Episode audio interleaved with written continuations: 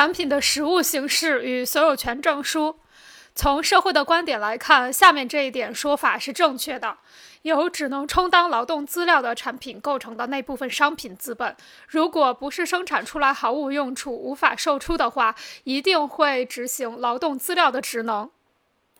就是说。在资本主义生产的基础上，只要这些产品不再是商品，就必然会如最初预定的那样，成为社会生产资本固定部分的现实要素。但在这里出现了一个由产品的实物形式产生的区别，比如一台纺纱机，如果不是用来纺纱，那它就不执行生产要素的职能。这就是说，以资本主义观点来看，不执行生产资本的固定组成部分的职能就没有实际的使用价值。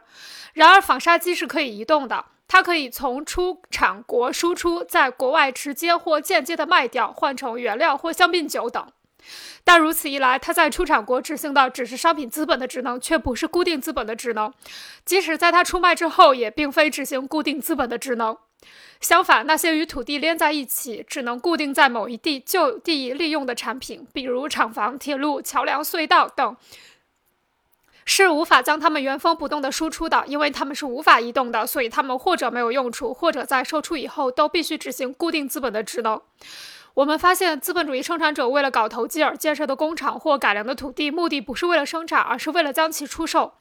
对他而言，这些物品是他商品资本的形式，或者按亚当·斯密的说法，是流动资本的形式。但是从社会的观点来说，这些物品要成为并非无用的东西，就要在本国，在一个固定在他们本身所在地的生产过程中执行固定资本的职能。诚然，我们不能就此断定无法移动的物品一般都是固定资本，因为它们可以属于消费基金，所以根本不属于社会资本，即使它们是社会财富的要素。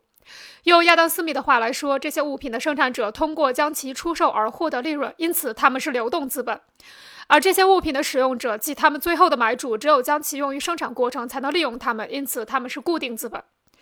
再来看所有权证书，比如铁路所有权证书，这些证书每天都在易手，他们的所有者甚至可以在国外出售这种证书而获取利润。